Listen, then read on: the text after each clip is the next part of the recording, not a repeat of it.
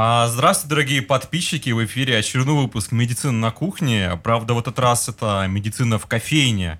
И у нас в гостях а, Евгений Касьянов, создатель портала «Психиатрия и нейронауки», а также молодой психиатр, специализирующийся на аффективных расстройствах. Сегодня мы находимся в кофейне Freedom в антикафе, потому что наша студия накрылась, где мы планировали записать в Санкт-Петербурге. Мы поэтому в таких военно-полевых условиях.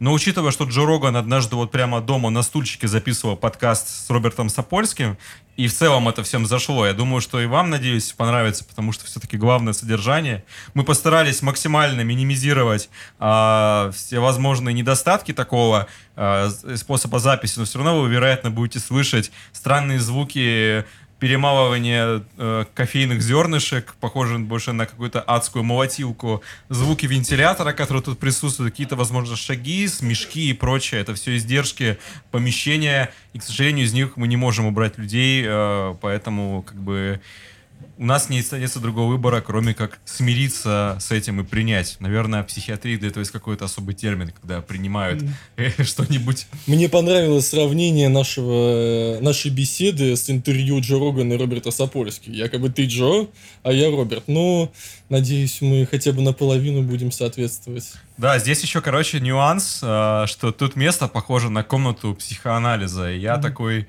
буду выступать в роли Зигмунда Фрейда. И... Не, давай да, дальше проводить а, а, аналогии совершенно тупые. Ты Карл Густав Юнг, а я Сабина Шпильрейн. И... Окей. А, в общем, мы знаем, что все наши проблемы из детства. Евгений, расскажите, пожалуйста, почему вы решили стать психиатром? Вот немножко про То есть это моя проблема, которая тянется с детства? Ну, наверное, вообще, какая история? Почему именно психиатрия? У меня совершенно, наверное, не совсем стандартная история. Я заинтересовался психиатрией на втором курсе на, на физиологии, когда мы проходили нервную ткань. Мне это было очень интересно, мне поразила ее сложность. И окончательной точкой, кстати, мы вначале помянули Юнга, это был просмотр фильма Дэвида Кроненберга «Опасный метод». То mm-hmm. есть вот нормальная физиология, этот фильм, лето, и как-то все так сошлось, и я с тех пор э, только и думал о том, что когда я закончу медицинский, я поступлю в ординатуру по психиатрии. В принципе, я так и не изменил себе. Я на самом деле тоже долгое время думал о психиатрии, а, но нач, начал примерно где-то с курса третьего, а потом, естественно, когда сама психиатрия началась, мне показалось это очень интересной специальностью, и до сих пор как бы вот э, дань уважения, это то, что как бы на медаче очень много вот всякого нейросайенса, когнитивного нейросайенса и психиатрии в частности, и потому что, ну, это действительно очень интересное направление, и меня поразил один учебник был, э, который был посвящен психиатрии, э, и там были всякие смешные кейсы. Мне понравился кейс про то, как мужик представил себя электровозом и его ударило током, когда он пытался зарядиться от розетки. У меня вот травма с учебника, что когда мне приходится привести пример синестопатии каким-нибудь студентам или ординаторам, я все время привожу из учебника э, Жарикова и Тюльпина или Тюльпина о том, что пациент один говорил, что у него анус слипся. То есть у меня ничего другого на, в мою голову не приходит, несмотря что было куча пациентов с анастопатиями, всегда приходит только этот. Это я не знаю, что это действительно, видимо, как-то отложилось. Вот. Но, тем не менее, Евгений э, известен еще как создатель психиатрии нейронауки. Это интереснейший портал и даже такой фактически онлайн-журнал. И я бы хотел немножко поговорить про него, потому что это э, пример такого журнала, который на самом деле очень близок э, идейно к медачу, мне кажется, и вообще к тому, что мы делаем, как фоамед и прочее. И поэтому, как бы, вот расскажи, как ты пришел к идее создания этого журнала, пожалуйста. А я сразу же отдам взаимный респект, потому что вдохновением в том числе был Медач. Медач, как это ни странно, спутник и погром сейчас прозвучит. Ну вот. так, собственно, и Медач тоже создавался по вдохновением от Сипа. Я, ты, ну ты же знаешь, даже на обложке посмотри. Ну, конечно, конечно, да, это видно особенно. Это это ну, круто, на самом деле. Ну, я просто увидел, что... Э, то есть я сейчас как бы не про идеологию, а именно про то, что вот можно классно подавать тексты. Манера подачи, да. И я подумал, что это было бы очень здорово. Это было в 2014 году.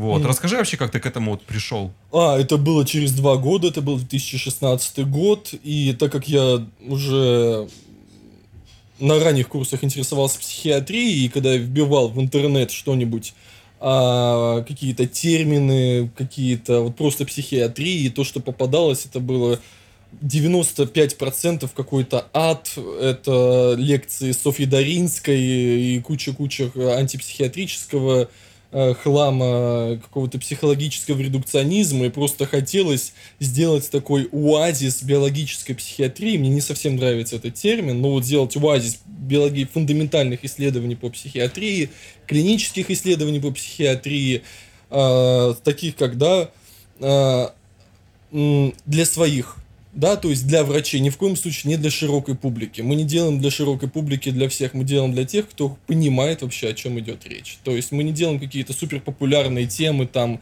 значит, про Эдипов комплекс или еще что-нибудь, там, про влияние, там, а, мамы на будущее ребенка и так далее. Нет, мы делаем, в принципе, только для врачей, для клинических психологов, для людей, занимающихся, заним, которые занимаются фундаментальными исследованиями в области нейробиологии, генетики и так далее.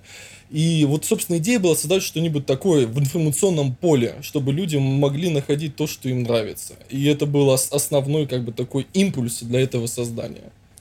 Расскажи, пожалуйста, о своей команде. Как ты набрал туда людей, кто сейчас там входит в эту команду? Я не готов похвастаться какими-то супер организаторскими способностями своими. Аналогично Потому... вообще, да. Мы, да, мне кажется, не способны вообще. Ты же понимаешь, что как бы по идее все такие порталы должны там создаваться как-то более, ну знаешь, там организованно. Ну когда там, ну допустим, заранее там за несколько лет это все планируется, а не так, что вот. Ну, да, пишется, создать. значит, на месяц вперед э, контент-план, что публикуется, что как оплачивается, кому и как это все не так. Люди, в основном, э, это были такие люди-сподвижники, я их называю, которым было тоже интересно по каким-то причинам что-то делать и выставлять это на публику. На публику в 500 человек, когда был пит был э, где-то 3-4 месяца всего. И сейчас тоже очень много людей, вот мы где-то месяца полтора-два назад кидали заявку в группу, чтобы новые люди, новые переводчики, авторы приходили к нам. Было заявок порядка 40, кажется, если я не ошибаюсь. Но мы отобрали меньше. Э, человек, наверное, 7, 7-10 из всех. Вот. И э, это люди, которые приходят сами. И только-только, когда мы завели Patreon, он всего у нас уже второй месяц, уже получается оплачивать постоянно переводчикам их материалы, что это важно, потому что очень много хороших, талантливых людей, а, которые занимались э, вместе с ПИН, делали материал, они потом уходили. Они уходили, переставали писать, потому что всегда даже самым идейным людям нужна какая-то подпитка. И самая лучшая подпитка это финансовая. Да, даже минимальная, просто чтобы было понятно. Сделал перевод на 3000 знаков, получил там свои 400-500 рублей. Ему приятно, что мы опубликовали э, его текст, и приятно, что он может пойти вот в такую кофейню, попросить себе кофеек. Да, на самом деле, как бы мы давно к этому пришли. Вот сейчас, сожалению, с перебоями, но тем не менее нам удается платить ребятам, которые делают там даже самую мелочь. Я тоже считаю, что это очень важно. И, кстати, к вопросу, ребята, э, которые нас слушают, пожалуйста, обязательно подпишитесь на нас Patreon, и он будет ссылочка в конце описания, и на Patreon э, психиатрии нейронауки. Весь этот контент, который вы видите и читаете, слышите, он весь занимает э, большое количество времени при подготовке его, и над ним работает большое количество людей, и тем не менее, как бы, несмотря на то, что мы платим им символические деньги, просто потому что у нас нет нормальных бюджетов, э, тем не менее, все равно как бы нам бы хотелось, чтобы у нас было чему платить. Мы не являемся какими-то там коммерческими там проектами, у нас нет каких-то благотворителей, которые нас поддерживают. Единственная наша поддержка — это только вы. Поэтому, и бы... мы, не, мы не зарабатываем на этом уж точно. Это точно не идет к нам с тобой в карман. Я трачу свою зарплату на медач. Да. я, и думаю, что это тоже. Как Оплата серверов, всего-всего-всего. Это в последнее время только, благо, идет очень сильная поддержка. Мы хотя бы оплачиваем домен на год, сервер на год, благодаря подписчикам. И до этого, конечно, все идет. Самое главное время, даже не то, что деньги, свое время. Выкладывать материалы, редактировать их. Это ж не, эту работу никто не видит. Да. А, и вот просто выложить на сайт это время, сделать иллюстрацию это время, отредактировать это куча времени. И эта работа не видна и не ценится а она очень важна, это то, что делает качество. Зато потом приходит в комментарий, типа, о, мне не нравится, или какие-нибудь Да, или приходят. найдет ошибку, например, там бу- буквы в слове поменялись местами, например, на иллюстрации он обязательно напишет, о, там, бездари, написали не так, куча материалов, а крутого материала никто там комментарий даже не напишет, а когда что-нибудь вышло не то, все, там нашло, пошли люди, все не то, все не так. Вот это, это просто отвратительно. Я не знаю, кстати, наверное, у этого есть какой-то психологический или даже психиатрический, а, нет, психологическое или психи- психиатрическое объяснение этому феномену. Не психопатологизирую реальность, это Ладно. просто человек хочет возвыситься за счет этого, показаться умнее. По каким мотивам, не совсем понятно. Но я из-за этого закрыл комментарии на пин. Просто. Там много было споров не по теме. Приходили люди, которые вообще э, не понимали, в чем суть психических расстройств, суть современных исследований психиатрии, говорили какие-то странные свои личные теории. И это было не совсем э, правильная дискуссия. Дискуссия очень хорошая, но она перетекала тут же на личности, тут же в оскорбление, поэтому я решил повышать уровень дискуссии в Восточной Европе в комментариях э, в психиатрии науки и отключил комментарии. Только на Фейсбуке есть, но на Фейсбуке никто не пишет. Там обычно- москвичи, там одни Там, там москвичи. сидят москвичи, там сидят такие, знаешь, ну, ну, вот я обратил внимание, а, Facebook в России это крутые медийные врачи, директора клиник, всякие там спецы и прочее. Facebook в Америке это а, глупые домохозяйки, какие-то э, вообще быдлоиды там всякие присутствуют. И в Германии вообще то же самое. То есть это вообще, ну как бы, все вот именно их спецы, они в LinkedIn сидят, там, не знаю, на Reddit и прочее, в каких-то других местах, в Твиттере, как ни странно, но не в Фейсбуке. И- У- а на- вот почему? Facebook очень неудобный э, сайт, очень неудобный Я не формат знаю, у него. почему. там сидит Москва, я понять Там не могу. сидят именно элитарные врачи Да. и сидят действительно как бы вот без шуток элита медицины.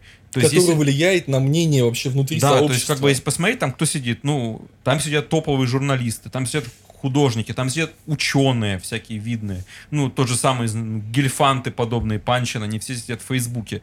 А, там сидят э, мастодонты медицины с, э, российской доказательной, то есть все вот эти там, все споры ключевые ведутся именно там. Но я захожу, и я просто хочу повеситься от этого. Это отвратительно. Мне приходится пользоваться Фейсбуком, и особенно если когда там из каких-нибудь там рекламодателей, они все сидят именно там, мне приходится пробираться сквозь эти дебри, чтобы именно найти этих людей, и я не понимаю, почему.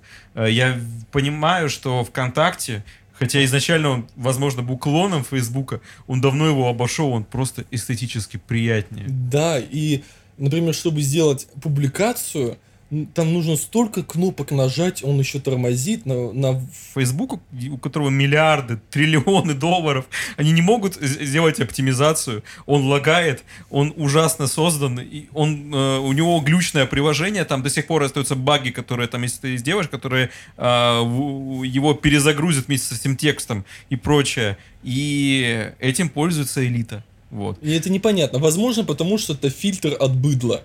Нет, я думаю, я такое, думаю, я не объяснение знаю, другое. Я почему. думаю, другое объяснение, что а, там изначально собрался такой денежный актив, скажем так, и, интеллектуальный, который раньше был в ЖЖ. Вот, он ушел весь туда, и там сидят люди именно в России, именно из-за этого актива, и потому что там очень много людей, которые действительно обладают влиянием, и э, там, ну, грубо говоря, вот тот самый э, уровень общения в Восточной Европе там выше, чем, чем в ВКонтакте. Потому что, когда я общался с э, некоторыми докторами, которые сидят в Фейсбуке, они говорят, ну да, ВКонтакте лучше там, но там же школьники сидят и прочее. Мгм. То есть это вот такое э, было объяснение. Хотя на самом деле, э, мне кажется, это уже немножко не так.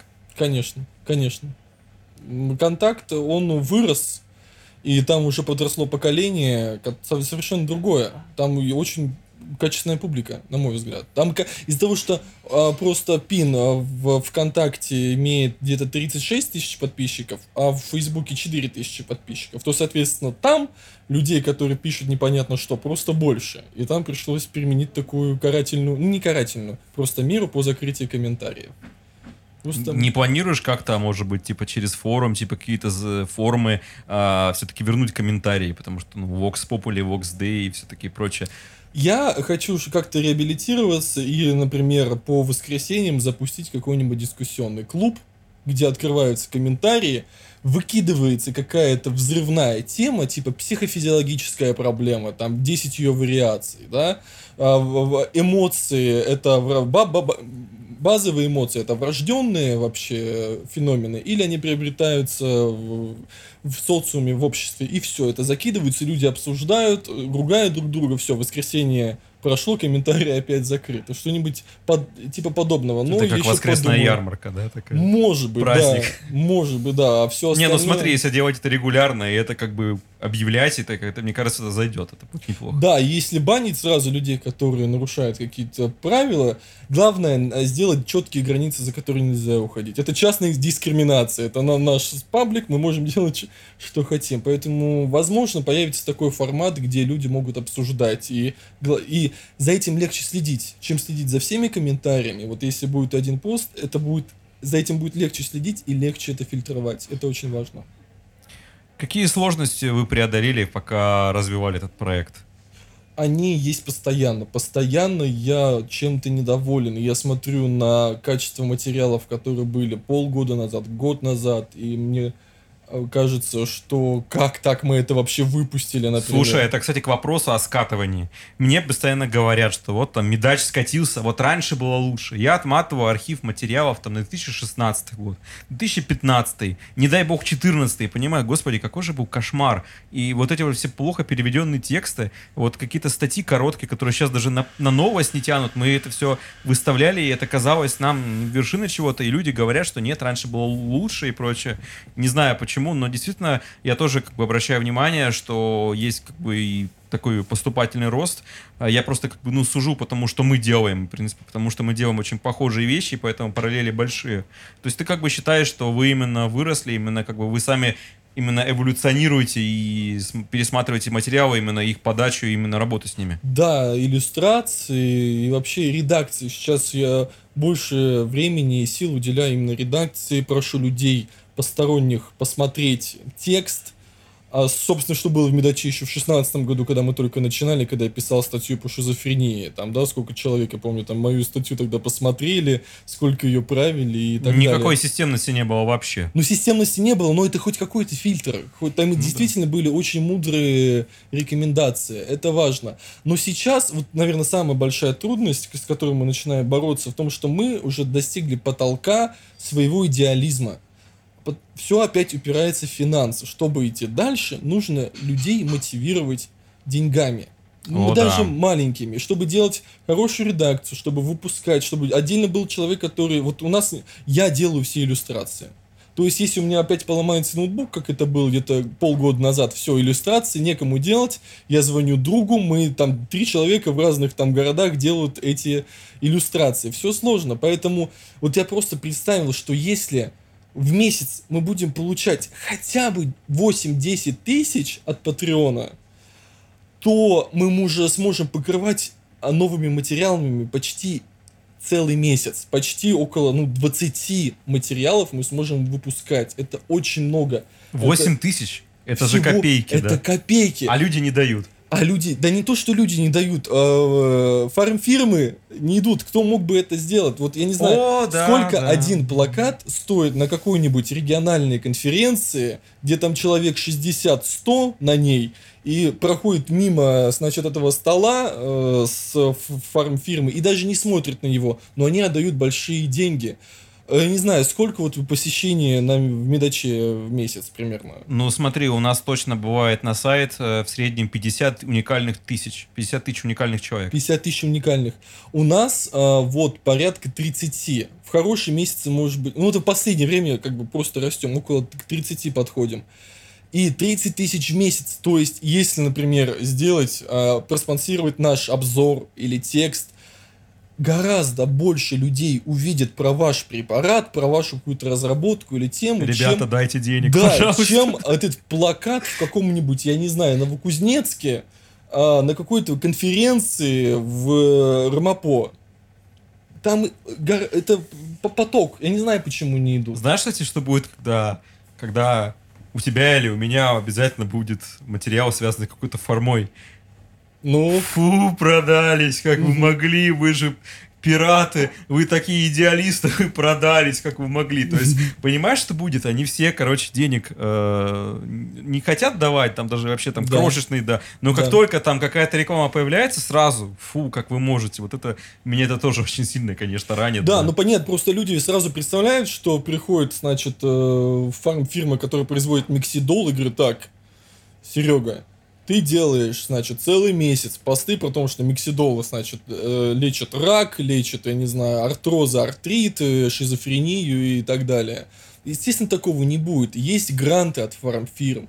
Эти гранты выдаются, и ты не обязан делать про их препарат ничего. Они выдаются, ты только указываешь, значит, поддержан институтом Лумбика, например. Все. Ты не обязан рекламировать полиперид... Ой, не полиперидон, какой-нибудь клопиксол и так далее. Это не нужно. Есть различные форматы. Это просто поддержка работы. Действительно, с другой стороны, очень интересно, почему а, люди так а, медленно идут навстречу образовательным проектам. Да, вот именно с точки зрения донатов, с точки зрения материальной поддержки. Потому что люди в России привыкли, что образование бесплатно, и медицина бесплатна. Ну, понимаешь, у нас double penetration вообще происходит. У нас образовательный проект по медицине.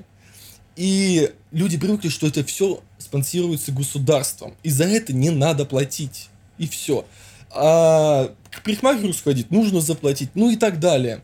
И то есть, когда просят Нет, донат хуже. Стримеру заплатить можно. Какому? стримеру, да, какому-нибудь. А это, ну как, зачем? Не, не, не, не привыкли, поэтому, наверное, я так думаю, нам с этой то- с точки зрения тяжелее еще это продвигать, поэтому так медленнее идет. Но хочется сказать все равно, да, большое спасибо тем людям, которые поддерживают. Конечно, как что- бы, которые особенно там, вот мы все равно что-нибудь дособираем, потому что иначе бы а, тот сервер, на который мы держим наши сайты, а, просто бы сказал, нет, ребята, до свидания, и все, потому что там сразу же, как только ты не, не, не оплачиваешь, тебя или тормозят сразу, или угрозы приходят, типа, сейчас, типа, э, э, э, Да. сервер termination будет тебя ждать, и Да. все. А нам предупреждение приходило за то, что мы превысили вообще лимит посещаемости, там какой-то перезагруз... Короче, слишком большая нагрузка на сервере была. Ну да, там же, короче, смотри, как это все обычно устроено. То есть э, ты, грубо говоря, э, вот есть ящики этих серверов, и ты по- покупаешь э, виртуальный кусок его. То есть это устроено примерно так. То есть,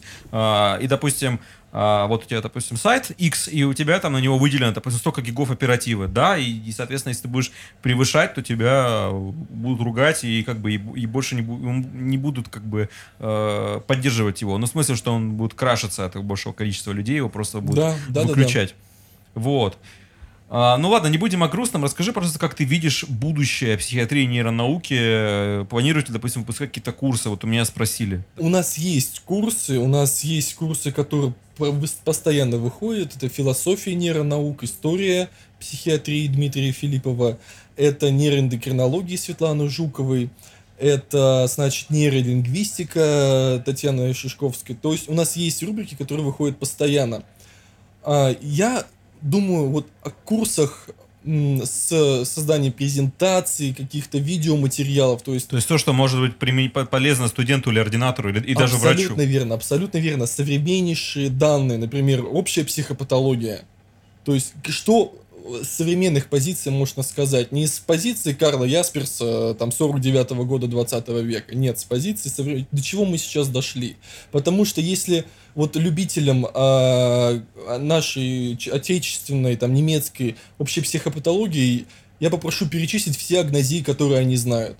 Почему у нас мало говорится об аг- агнозиях? Потому что их там просто нет. Просто э, говорится о том, что такое агнозия. Не перечисляется формы и так далее. Это довольно-таки очень странно. Общая психопатология это очень широкое понятие. И мне кажется, создание какого-то такого электронного учебника, ну, это будет апофеоз пин, я думаю, когда-нибудь, когда на Патреоне у нас будет много-много подписчиков. Это как у это самого Кирилла Каминца там было написано, там, когда там 10 тысяч долларов, типа, восстановление монархии в России. Вот это то же- самое, да, когда там, когда мы когда-нибудь мы соберем там столько-то денег на Патреоне, мы сможем это сделать. Но, к сожалению, на самом деле, в этом нет никаких противоречий с логикой, потому что, вот представь, э, выпустить такой огромный, как бы, учебник, сколько там будет текста, сколько потребуется его редактировать, сколько будет Да. иллюстраций. Дальше контракты на печать этого всего добра, Мгм. куча а, задач э, по продвижению и все. То есть оттуда и беру, берутся как бы расходы. То есть они не из-за того, что там, ну не знаю, там кто-то типа говорит, я хочу там за 100 тысяч вот это все сделать и прочее. Нет. Не поэтому, а потому что просто из кучи разных мелких факторов складывается ну достаточно большой бюджет. И самое главное, чтобы это было доступно. Доступно тем самым студентам, ординаторам, чьи головы еще свободны и ко- которым можно обучить современным принципам доказательной медицины, с современным исследованием в нейронауках. И это очень важно, потому что психиатрия, на мой взгляд, очень сильно страдает в качестве подготовки кадров. Очень сильно, в отличие от, от других сфер медицины. Ну, мы поговорим сегодня про это, у нас про учебу Отлично, будет. Отлично. Вот. А скажи, я, насколько понимаю, вы сотрудничали именно с каким-то российским журналом про психиатрию. А Расскажи, пожалуйста, про это. А Мы очень тесно сотрудничаем с Советом молодых ученых Российского общества психиатров. Э, Вот бывший председатель Илья Федотов нас очень сильно поддерживал, мы очень в таком в хороших дружеских отношениях. Мы переводили, часть переводчиков СПИН участвовал в переводе журнала World Psychiatry, это журнал «Мировая психиатрия», импакт-фактор там около 30, даже больше 30, то есть это очень большой. Вот, участвовали в переводе целых номеров, Слушай, это же как Nature почти. да, мне кажется, если не больше, это номер один по импакт-фактору журнал среди социальных наук. Я не знаю, там Nature сколько у него. Nature в районе тридцатки, Lancet 30, по-моему, или 40. Ну, короче, прям вот так, да. Это Да. прям это вообще... То есть, понимаешь, как бы 10 это уже огромный импакт-фактор, а 30, да. Да. Кстати, а вот в России в офтальмологии самый большой импакт-фактор какой там? Я не знаю, там, смотри, ну, короче, ну, я знаю, что в, онкологии очень-очень хороший журнал, без шуток. Вопрос онкологии, у него импакт-фактор 0,4. Ну, это очень хорошо. Это очень хорошо, да, но... э, У нас в психиатрии не больше единицы. Единицы там потом- 0,4.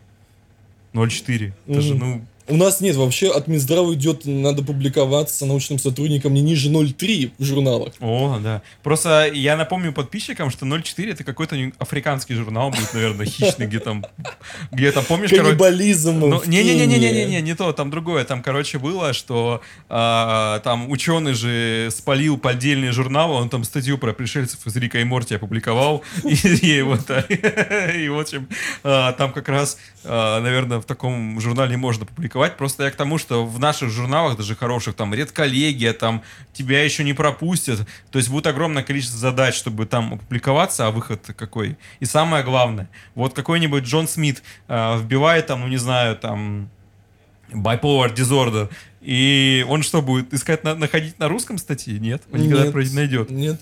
И- Нужно да, создавать а, переводные журналы для русских журналов, те, которые поддерживаются за счет государства. Но есть я видел, только они какие-то очень странные. Там я, я видел пару таких журналов, как бы. Генетика журнал, вот они Не, он нормально, там были там трэш всякие есть на самом деле, тоже переводной, тоже с низким импакт-фактором. Ну Но да. это будет, надеюсь, в светлом будущем когда-нибудь. Вот. А сейчас как бы мы немножко прервемся на короткую минуту. Я постараюсь э, выключить вентилятор здесь. И надеюсь, что следующая часть подкаста, где мы будем уже на другие темы говорить, там не будет этого э, странного тарахтящего шума, который постепенно создает гул в голове. Вот. Тинитус. Вот, нам чудесным об- образом удалось починить методом выключения вентилятора, который здесь работал, и поэтому сейчас тут стало более-менее окей. А, ну, намного сразу стало лучше. Вы, наверное, сейчас заметили по сравнению с прошлой частью подкаста, где был этот гул, а сейчас его нет. Но, тем не менее, мы продолжаем, и надеюсь, что дальше вам понравится, потому что, как бы, опять же, я извиняюсь за то, что мы находимся в таких условиях, и это может кого-то из вас оттолкнуть, но, тем не менее, мы обещаем поднять очень классные темы, и, и поверьте, нам есть о чем по- поговорить. Ну что ж, давай поговорим о психиатрии в России. Расскажи немножко, пожалуйста, о своей практике и чем ты занимаешься. Я работаю в отделении эндокринологической психиатрии Национального центра имени Бехтерева в Санкт-Петербурге. Как я сказал в начале, так получилось, да, что мы в основном специализируемся на аффективных расстройствах. Это расстройство э, настроения, депрессивное расстройство, биполярное расстройство, различные предменструальные расстройства и так далее. А, изначально у нас был, да, акцент на эндокринологию, но все больше и больше идет уклон в психиатрическую генетику. Буквально, кажется, год назад или более года назад был создан Российский национальный консорциум по психиатрической генетике. Запускались очень, запустились уже очень крутые многоцентровые проекты. В России уже сделан первый дживас по шизофрении, около там тысячи человек с шизофренией, столько же контроля, вот, уже отправлено вроде в США для, собственно, стати статистического анализа. Сейчас проводятся такие же исследования по депрессии, тысячи пациентов с депрессией, 2000 пациентов с алкогольной зависимостью. Проводится очень интересное проспективное исследование по терапевтически резистентной депрессии, где там три точки мы исследуем экспрессию гена. В общем, ну, очень интересно, и всем этим занимаемся. Лично мое исследование, оно касается семейных случаев аффективных расстройств. Рекуррентного депрессивного расстройства, биполярного аффективного расстройства. Также пока собираем слюну, раньше собирали кровь, сейчас собираем слюну, ждем финансирования какого-то гранта. Вот сейчас мы закончим с тобой эту запись, и я поеду домой. В 11 или 12 часу сяду и буду писать дальше. А что за грант? А, да, господи, маленький аспирантский грант в РФИ. Ну, ни хрена себе, а маленький грант в РФФИ.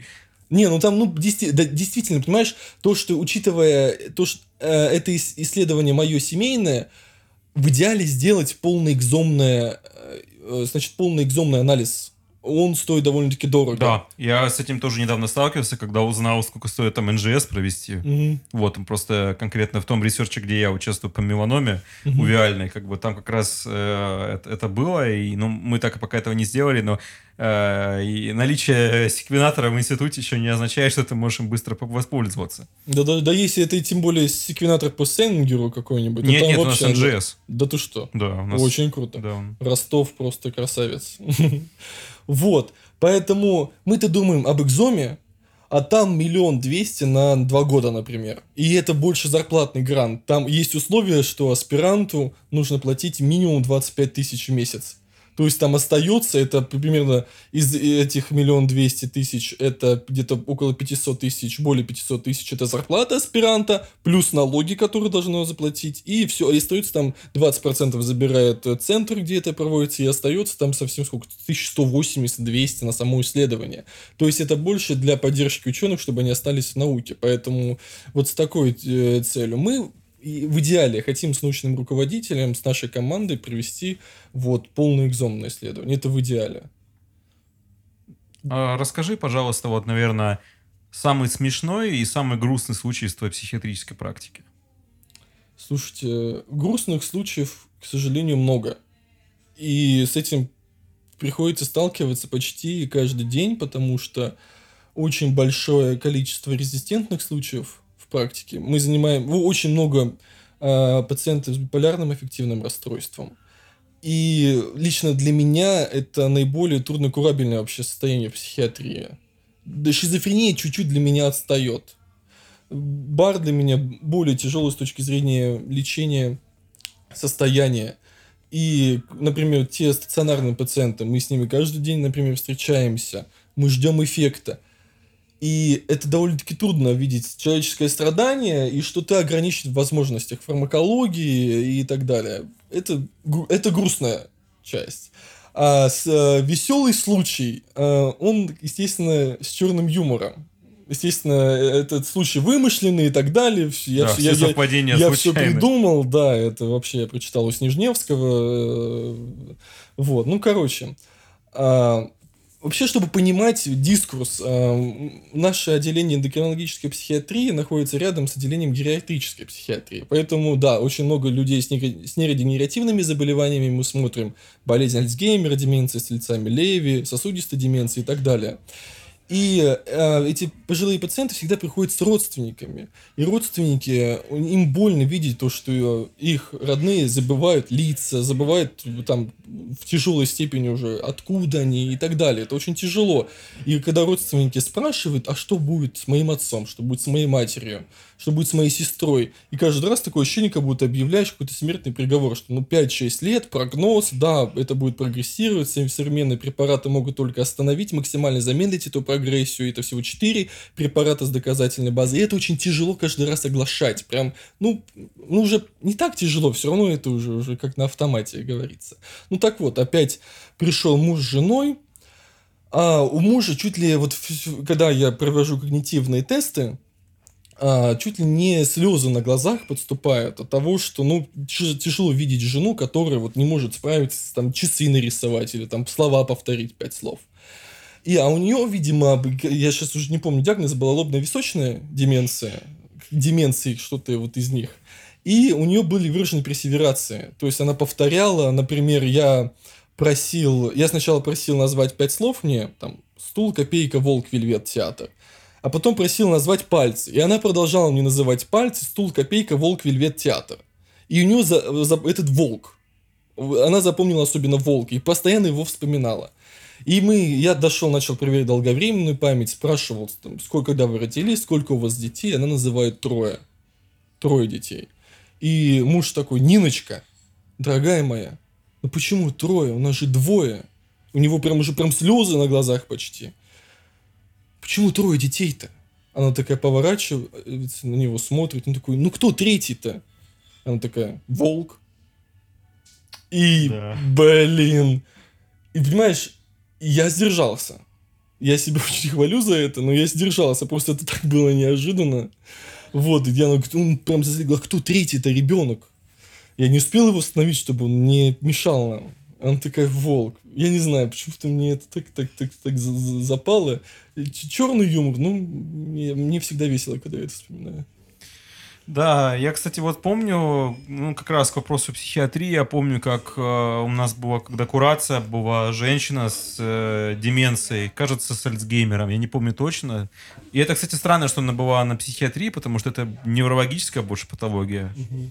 Вот, но я помню, что она... Здесь бы я поспорил. Поспорил? Да. окей, хорошо, но сейчас мы это наверное, Так вот, она рассказывала о себе и начала рыдать от того, что она, как бы ей стыдно и обидно, что она превращается в животное. Например, как-то она сказала, так я не могу типа, что-то как-то остановить, мне это э, и так все плохо и прочее. То есть какие-то, мне кажется, у нее, знаешь, оставшиеся как бы а, куски разума, они как бы еще осознают частично, что как бы уход в, в пустоту и как бы и пытаются как-то это все замедлить и кричать об этом. Мой друг сказал как-то, что деменция это анестезия смерти.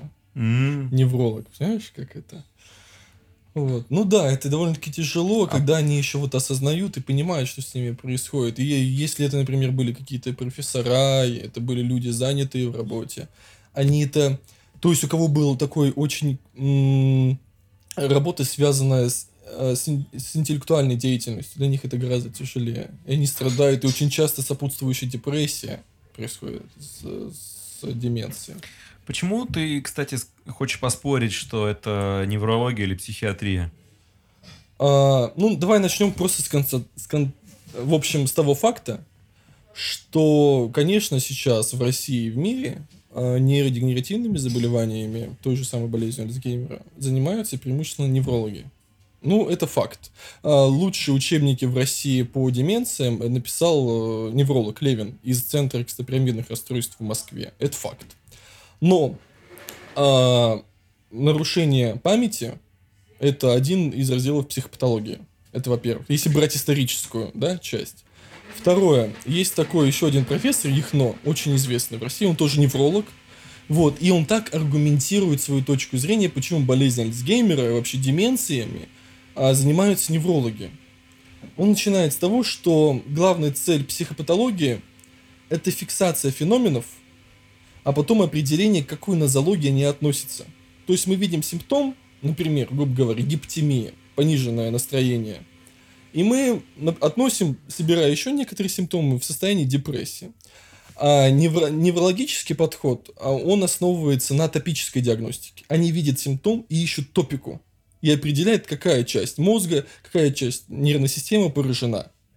Поэтому А так как сейчас основная диагностика деменции, клиническая, имея нейрокогнитивное тестирование, основывается на именно топике, то они говорят, то все логично, и мы должны этим заниматься, а не психиатры, потому что они свои, свои феномены не связывают с нервной системой. Я с этим в корне не согласен, потому что это такой дуализм. Это э, разделение опять тела, тела и души. Тот же самый Левин, который я упоминал, он как-то вот у нас в Национальном центре имени Бехтерева на конференции говорил, что болезнь Альцгеймера – это органическое заболевание с психическими жалобами. Но это опять же тоже не совсем верно. Потому, значит, он говорит, что депрессия не имеет органической, в кавычках, подоплеки за собой. И все другие, все психические расстройства имеют нейробиологический базис. Все они имеют какие-то генетические, полигенно-генетические влияния, они с этой точки зрения ничем не отличаются от болезни Альцгеймера. То есть это психопатология того 20 э, века. Карла Ясперса, она так, да, работает. Сейчас психиатрия должна идти на ступень дальше. Мы должны также связывать эти симптомы с топикой, грубо говоря. Поэтому я считаю, что этим должны заниматься и психиатры, и неврологи, потому что, например, деменция с тельцами Леви кто этим должен заниматься? Это, это вот именно мультидисциплинарность та самая. Поэтому я бы здесь не откидывал психиатров. Именно поэтому вы называетесь психиатрия и нейронауки. Да, э, кстати, вот «Спутник и погром», да, это вот также психиатрия и нейронауки. Да, ну, мне просто понравилось это название. ПИН вроде и звучало. Да, хорошо звучит, мне очень нравится. Даже лучше, чем СИП, на самом деле. Ну ПИН, да, да, СИП как-то так, ПИН, это что такое. О. Ты упоминал Снежневского. Тут вопрос несколько раз меня люди спрашивают, как ты к нему относишься? И вообще, кто, поясни сперва слушателям, кто не знает, кто такой Снежневский. Снежневский это один из столпов э, Росси- советской психиатрии. Это ее отец. Кратко, если кратко пояснить. Ну, понимаешь, я... Какие это годы, кстати? Это э, его расцвет пришелся после Павловской чтения, если не ошибаюсь, 53-го года или когда они там были. То есть это вот 60-е и дальше, когда он стал главой НЦПЗ и так далее. И, ну, очень долгое время, до 80-х. Я, честно, в его биографии не... Мне не интересуют люди, к которым я отношусь так себе. Вот ты, собственно, сказал свое мнение. Я сейчас очень политически ангажирован. Мое мнение, возможно, не учитывает тот действительно вклад, который он внес в психиатрию. Возможно, из- из-за чисто моих, моих идеалистических взглядов. Возможно, да, он сделал многое. Я так не считаю.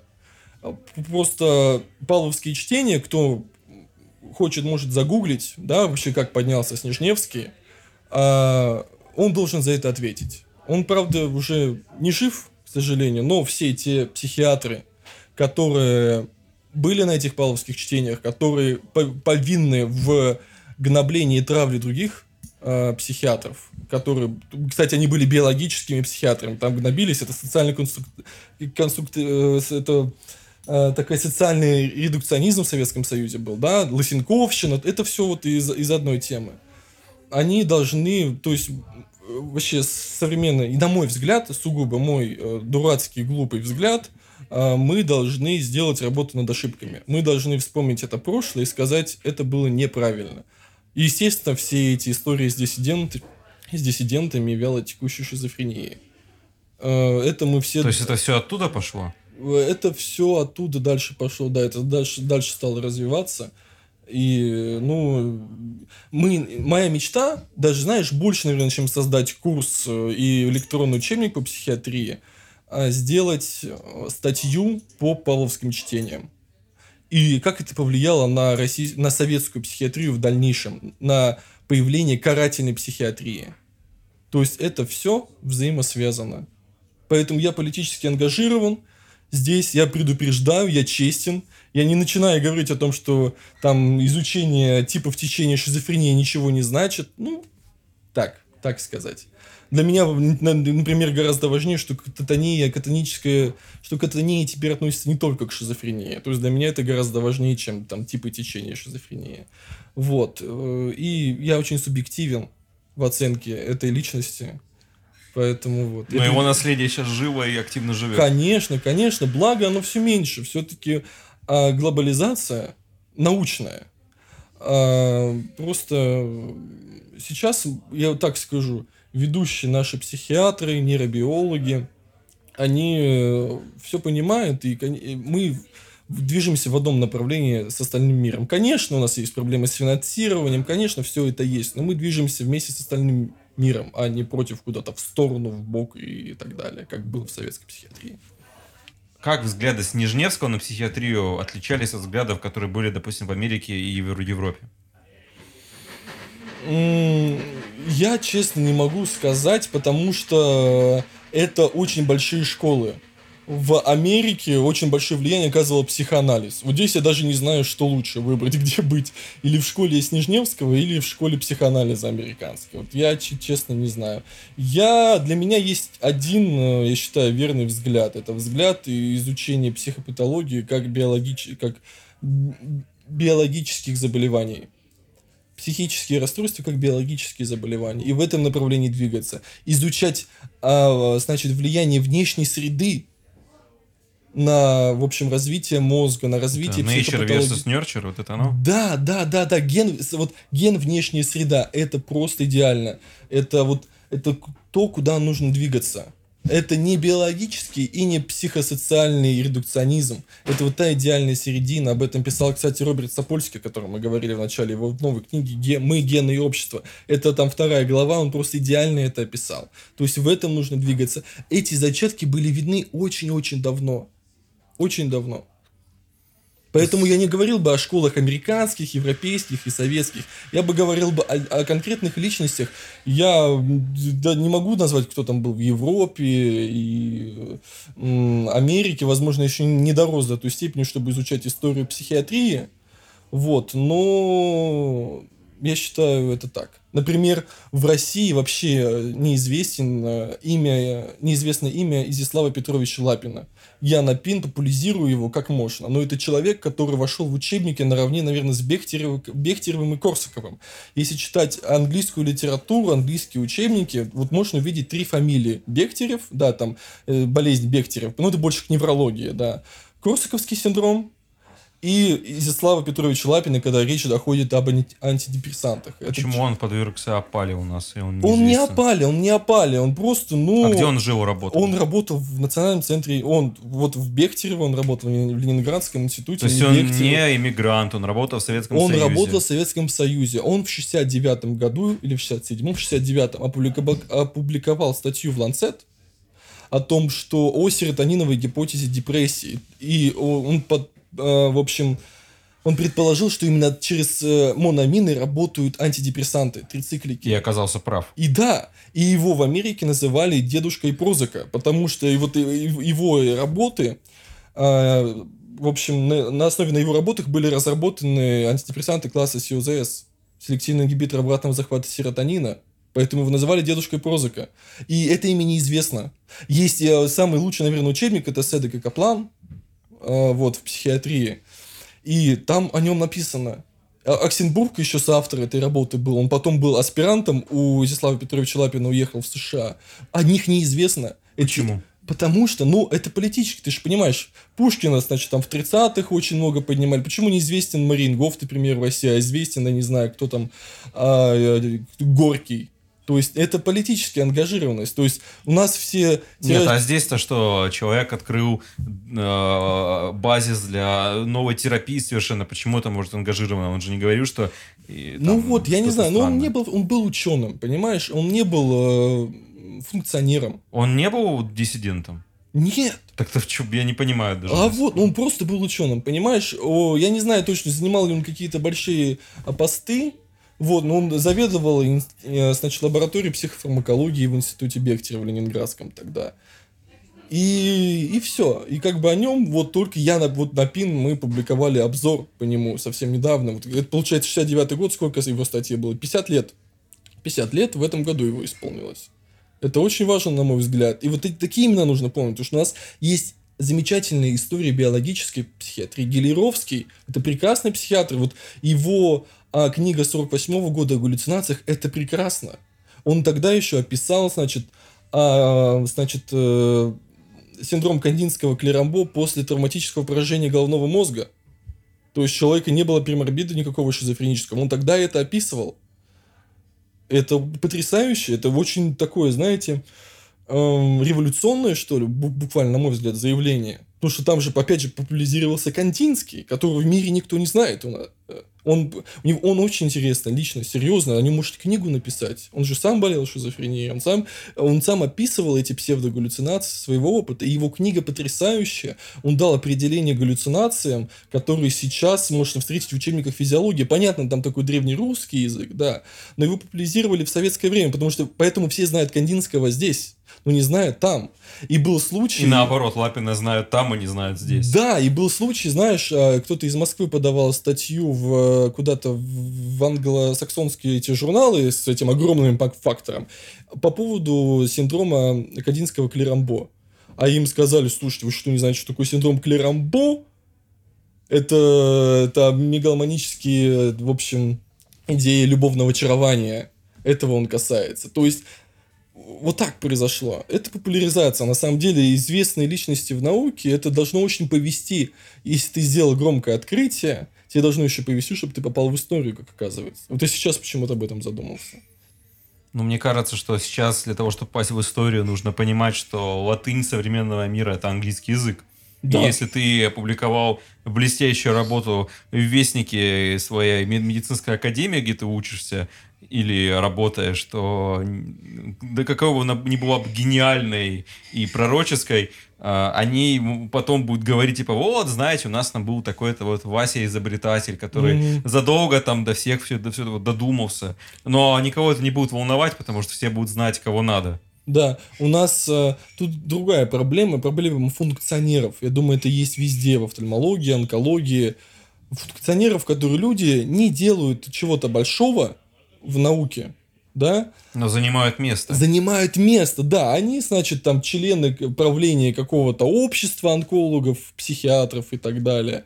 И все. А другие ученые, например, там, я не знаю, Евгений Михайлович Крупицкий, который проводит такие РКИ, что на их основе FDA допускает препараты на рынок США. То есть это вообще какая-то казуистика. Он налтрексон в инъекционной форме, кажется, вот э, делал РКИ, и FDA проверяла его, он прошел проверку вот у нас в Национальном центре Бехтерева. И, и эти исследования послужили причиной того, что этот налтрексон в инъекционной форме вышел на рынок США. Это вообще, чтобы э, на рынок США вышел препарат на основе исследований, проводившихся не в США, где главный был... Э, ну, это, это поразительно. Народ спрашивает, как можно искоренить советскую психиатрию. Я думаю, не надо ее искоренять, ее нужно проанализировать другими, другими глазами. Там есть много хорошего, на самом деле. И, к сожалению, много хороших психиатров после павловских чтений их их выгнали буквально, понизили в должности, какие-то ну, непонятные э, вообще действия в их сторону сделаны. Да есть очень много прекрасных психиатров. Опять же, да, вот Лапин Владислав Петрович, ну, как часть советской психиатрии. Ну да, нельзя сказать, что это не советская психиатрия, он жил, работал здесь. Конечно, конечно, и я думаю, я, я еще раз повторюсь, да, я не увлекаюсь историей психиатрии, я думаю, можно найти очень много э, интересных данных. Вот у нас, например, мы такие гипотезу да, разрабатываем о том, что психические расстройства – это мультисистемные расстройства, о том, что при психических расстройствах поражается не только нервная система, поражаются, ну, кому как не тебе мне говорить, например, что в стресс, да, какие органы задействованы, да, ГГН, оси и так далее, что у людей, с, например, с депрессией повышен риск ожирения. Да. И ожирение повышает риск депрессии. Да, есть, опять же, да. Вот, это очень интересные данные. И э, то же самое по шизофрении, очень много метаболических нарушений, а очень много кардиометаболических нарушений. И это не объясняется только приемом антипсихотических препаратов. Это очень интересные связи, то есть это плеотропные действия генов, опять же. И вот мы пишем статью вот по мульти, как психических расстройствах, как мультисистемных расстройствах. И я читаю, значит, перестом того же Гелеровского и вижу, значит, что он говорит, что психоз – это не только заболевание головного мозга, но и всего тела. То есть, другими словами, он говорит то же самое. И мне кажется, это круто. И нужно вспоминать не только Снежневского и всех прекрасных людей НЦПЗ, а вспоминать еще других психиатров. Что, что такое НЦПЗ? Национальный центр психического здоровья в Москве.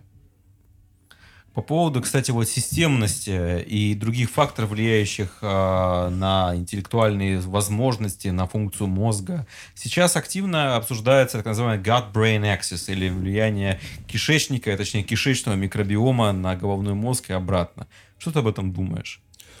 А, мне это интересно. Я прям вижу, да, как растут количество статей.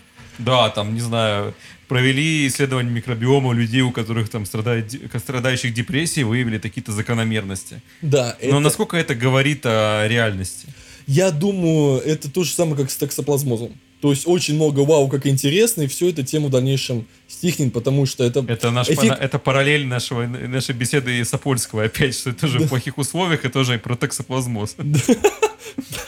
Вот, это эффект новизны. Это интересно, это про иммунную систему, это про нервовоспалительную теорию, да, но опять же, а, нужно понимать, что, например, та же депрессия – это не одно заболевание.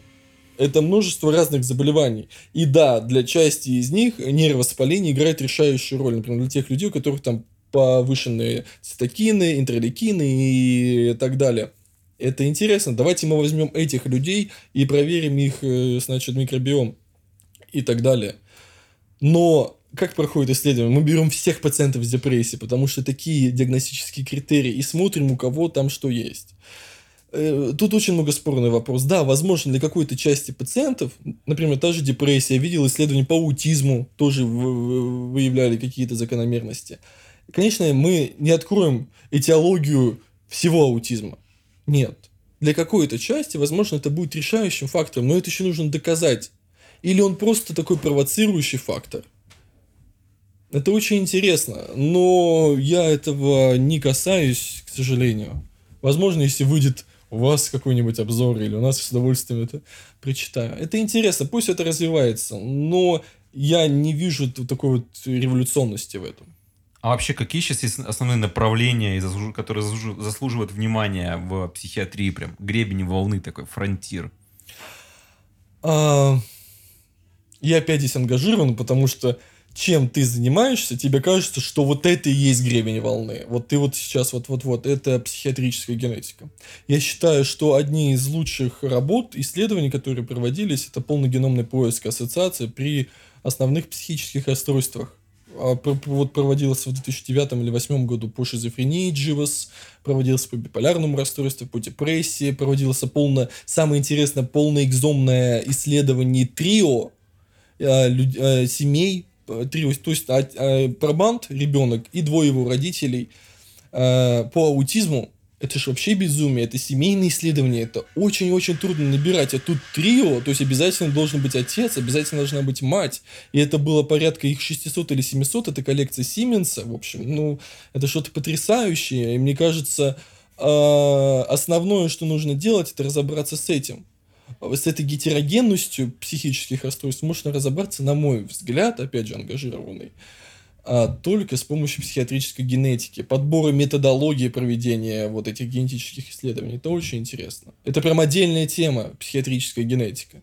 Может быть, вот мы с тобой вначале обсуждали, да, стиль ватадмина, а, ну, мы обсуждали это до подкаста. До подкаста, да-да-да, я не так выразился. До подкаста стиль ватадмина такая лекция, да, стрим-лекция не разговор, как у нас, без подготовки, по сути.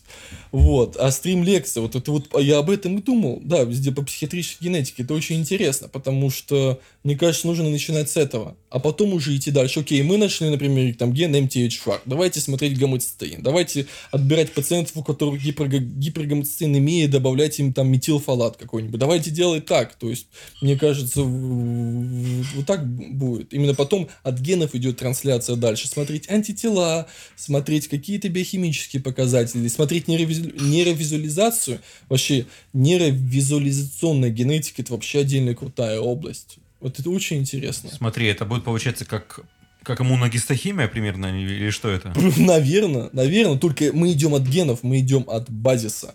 Вот, вот а сам... как они будут эти гены визуализировать именно в, в этом? Это как бы вот образы ткани?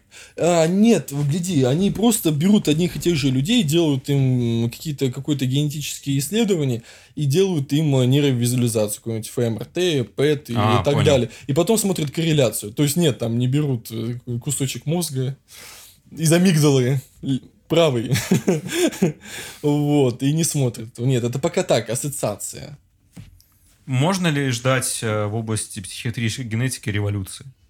Я думаю, да. То есть в течение там 20 лет э, и с помощью таких исследований мы накопим базис, который позволит нам пересмотреть многие вещи психиатрии. Там тоже есть очень много интересных проблем в психиатрической генетике. Например, считается, да, что для общих заболеваний, таких как ну, психические расстройства, есть общие варианты, их очень много. То есть психические расстройства, полигенные заболевания. Поэтому нужно проводить полногеномный поиск ассоциации и смотреть однонуклеотидные замены, однонуклеотидные полиморфизмы. И там для шизофрении нашли 108, кажется, их там расширили до 120 с чем-то.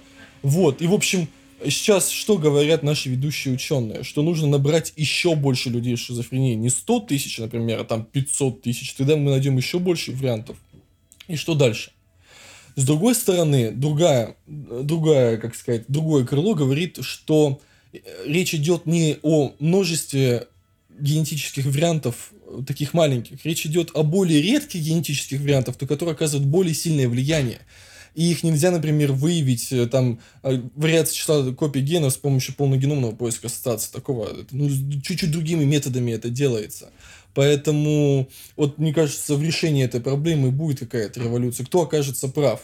Кто за нуклеотидный полиморфизм или за генетические варианты более большие? То есть, мне кажется, в ближайшее время что-то что это даст. Когда шизофрения снова развалится на отдельные нозологии, как было в 19 веке? Мы об этом говорили с тобой раньше, это было и в подкасте, и который еще так и не вышел, вторая часть именно про шизофрению, и там это прям э, нитью это все шло, о том, что мы возвращаемся э, по спирали истории обратно к тому, что это разные нозологии в едином семействе заболеваний, скажем так. А мне кажется, те, кто занимается э, биологией шизофрении, то они уже и так понимают, что она распалась. Она уже распалась. Как нам, мышление шизофрения. Нам, да, то есть мы зафиксировали факт. Это не одно заболевание. Вот с этого момента оно распалось. Нам а, сейчас надо найти инструменты, чтобы вычленить эти группы. Но опять же, все упирается в, в такой бюрократизм. Гранты выдают, да, а, согла... что подача гранта, когда происходит, нужно указать критерии включения. И критерии включения указываются согласно критериям МКБ-10, в которой работает Россия, там ICD-10 в Европе и DSM-5 в Америке. Да, ну там есть РДОК, ну это вообще другая история. И мы опять набираем пациентов с депрессией. Например, вот мой любимый пример. Да, кортикотроп... Э, кортикотропин релизинг гормон. О. Да, наш любимый с тобой. Вот, э, значит, э, проводились РКИ, по значит, блокаторам э, к рецепторам КРГ второго типа у пациентов. И у кого-то он показывал результат, а у кого-то нет. И в итоге он там провалился то ли на третьем этапе, ну, где-то там. Но опять же, этих пациентов с депрессией набирали из общей выборки нужно было еще поставить один фильтр, чтобы отобрать, чтобы мы видели гиперкортизолемию. Например, при атипичной депрессии, не меланхолической эндогенной, гиперкортизолемии нет. У них ГГН-ось работает, как у обычных людей. Вот. И Потом было другое, более маленькое исследование. Они, а, значит, фиксировали повышенный синтез КРГ за счет полисомнографии. Там во время медленной фазы сна зрачки так несколько дергаются. Угу. И они это как было таким маркером, что ли. И это был маркер? Да, как маркер повышенный. Я точно не помню всю методологию, но, в общем, они вот за счет движения глаз определяли повышенный уровень КРГ. И этим людям давали а, блокаторы к рецепторам КРГ второго типа. И у них был, вот у них было все вообще хорошо. У них был лучший ответ, чем в общей выборке. То есть, понимаешь, да? А, нам нужно найти эти фильтры, которые помогут э, разбить каким-то теоретическим образом людей из группы шизофрения, депрессия, биполярное расстройство, обсессивно-компульсивное расстройство, аутизм на какие-то подгруппы, их проанализировать и им добавлять антидювантную терапию. Вот это, мне кажется, вот, вот здесь кто это сможет сделать, тот будет потрясающий. Например, вот этот антиномедия-рецепторный энцефалит. О, про него спрашивали, кстати. Вот, и я... Расскажи про этот антиэндемия рецепторный энцефалит. Это, ну, это очень интересная штука, и в России даже его фиксируют. Ну, прям, ну, редко, ну, потому что не проводятся таких исследований. Я подписан на э, одного психиатра, э, вот, Вано, Джим Ванос, и он постоянно постит это антитела к, анти, к этим НМД-рецепторам и так далее куча выходит статей. Я думаю, эта тема разрабатывается. Да, это не причина всей шизофрении, но, может быть, для какой-то группы популяции 5, 10, там, 15 процентов, может быть, больше, это будет решение, это будет возможность им подобрать более таргетную терапию. Только как это сделать? Потому что а, генотип может быть разный, а фенотип один. Вот одышка. Да, раньше одышка считалась одной болезнью. Это моя любимая метафора. Считалась одной болезнью. Сейчас мы знаем, да, что это может быть проявление анемии, это может быть проявление ХСН, это может быть проявление легочных заболеваний и так далее. То есть, вот. И одышка сейчас это просто симптом. Это какой-то один знак. То же самое с шизофреническим психозом. Это более сложный фенотип, чем одышка, конечно же но это надо разобраться. И, кстати, вот семейные исследования, которые вот э, у нас проводятся в отделении, это один из способов уменьшить эту гетерогенность. Грубо говоря, мы не берем спорадические случаи, да, которые могли непонятно по каким причинам произойти. Мы берем вот линию, мы видим там, у нас есть семьи с тремя поколениями депрессии, у нас есть семьи там с бар пять человек из семьи. И мы берем и анализируем это. То есть мы убираем эту гетерогенность. Как один метод. Получится это или нет? Следите. Я думаю, когда э, сделаем генетику, публикуем результаты, обязательно доложим это. А получается, как есть расстройство аутистического спектра, будут расстрой... расстройства шизофренического спектра? Как так, так, по сути, об этом сейчас и говорится. Ну, грубо, и так не говорится, конечно, но это подразумевает, что есть некоторый спектр. Да, та же шизотипия, что это? Это шизофренический фенотип. Вот э, примерно так. И э, я не совсем э, согласен с понятием спектра. Это другого лучше мы не придумали. Вот, но есть много минусов, опять же, да, используя слово спектр и деменция. Да, возможно, в популяции есть а, незначительные проявления аутизма, да, которые не приводят к такой выраженной дезаптации. То же самое какие-то какой-то психотический Это опыт. знаешь, когда вот такой типичный that weird guy, как говорят американцы. То есть вроде он как бы здоров, но он такой странный. На русском просто нет слова weird. Я не знаю даже, как это перевести можно на русский, но ты знаешь, короче, э, не от, не от мира сего. Ну, как бы, mm-hmm. это же вот такие люди, они ведь действительно тоже в некотором смысле являются не совсем здоровыми. Наверное, если покопаться, когда-нибудь там в далеком будущем будут методы, которые позволят что-то там найти. Ну, то есть, э, грубо говоря, вот есть нормис, у которых все mm-то хорошо, и будут mm-hmm. вот такие люди, у которых присутствует в незначительном количестве а, как, как, континуум, континуум, ну, то есть от нормы к, к очень выраженной инвалидизирующей да. патологии. То есть это, это даже не акцентуация, это слишком грубо, это как реально, да. как спектр, как просто как параметры у тебя есть? Да, да, да, да, да, но опять же, а, мы можем увидеть, если будем изучать а, наследственные болезни обмена, наследственные метаболические заболевания, что они часто перекрываются с психопатологией и что, возможно, какая-то часть шизофрении, биполярного расстройства, например, это редкие наследственные метаболические заболевания, редкие наследственные расстройства нейромедиаторов и так далее.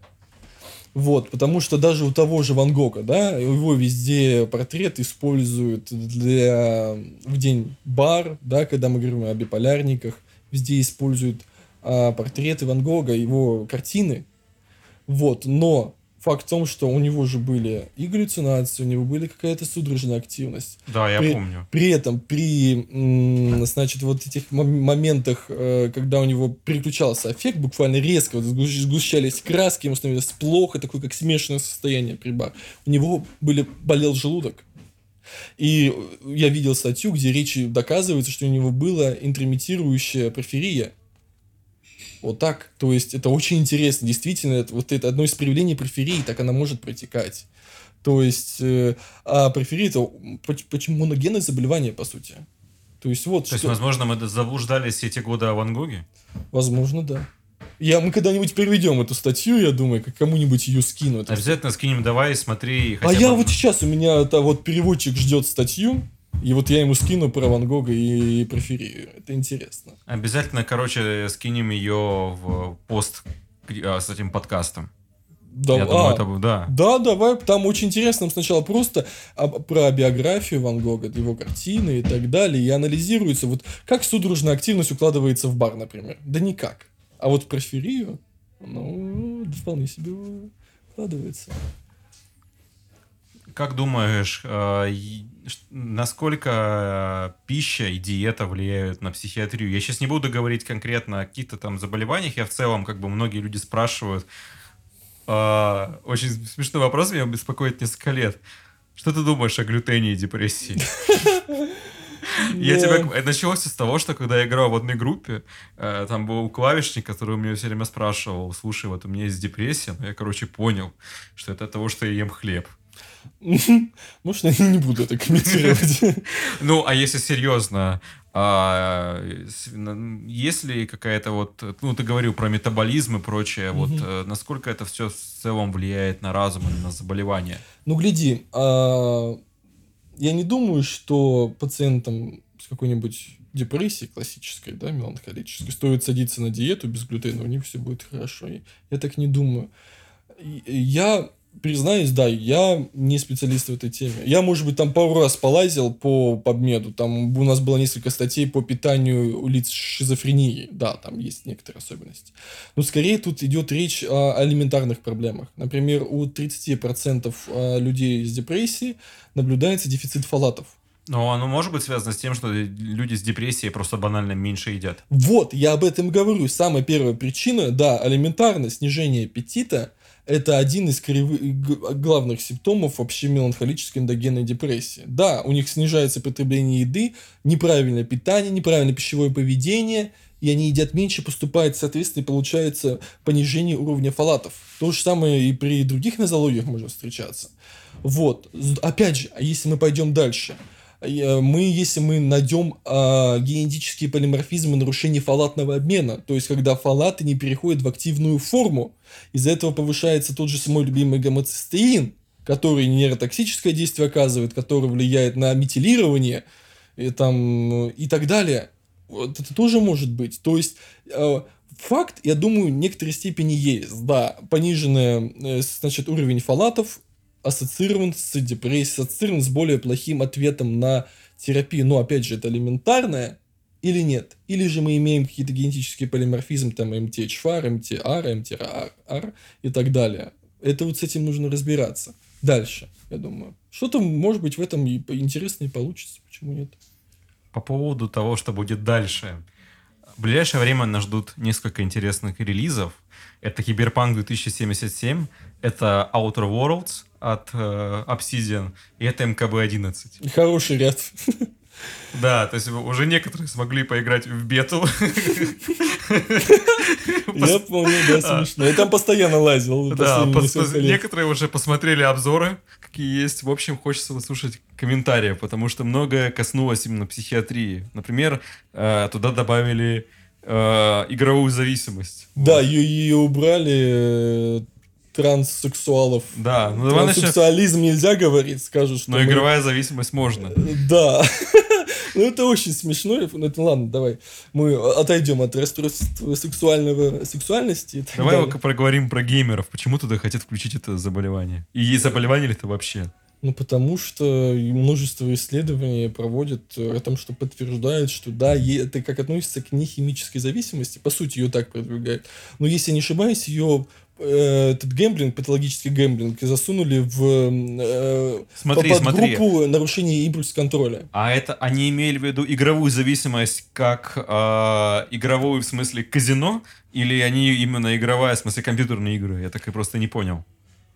Слушай, я думаю, и то, и то имели, потому что, гляди, я, честно, я еще не смотрел эти критерии. Мне я смотрел, потому что мне интересно. Там очень много следует изучить, очень много, это очень интересно.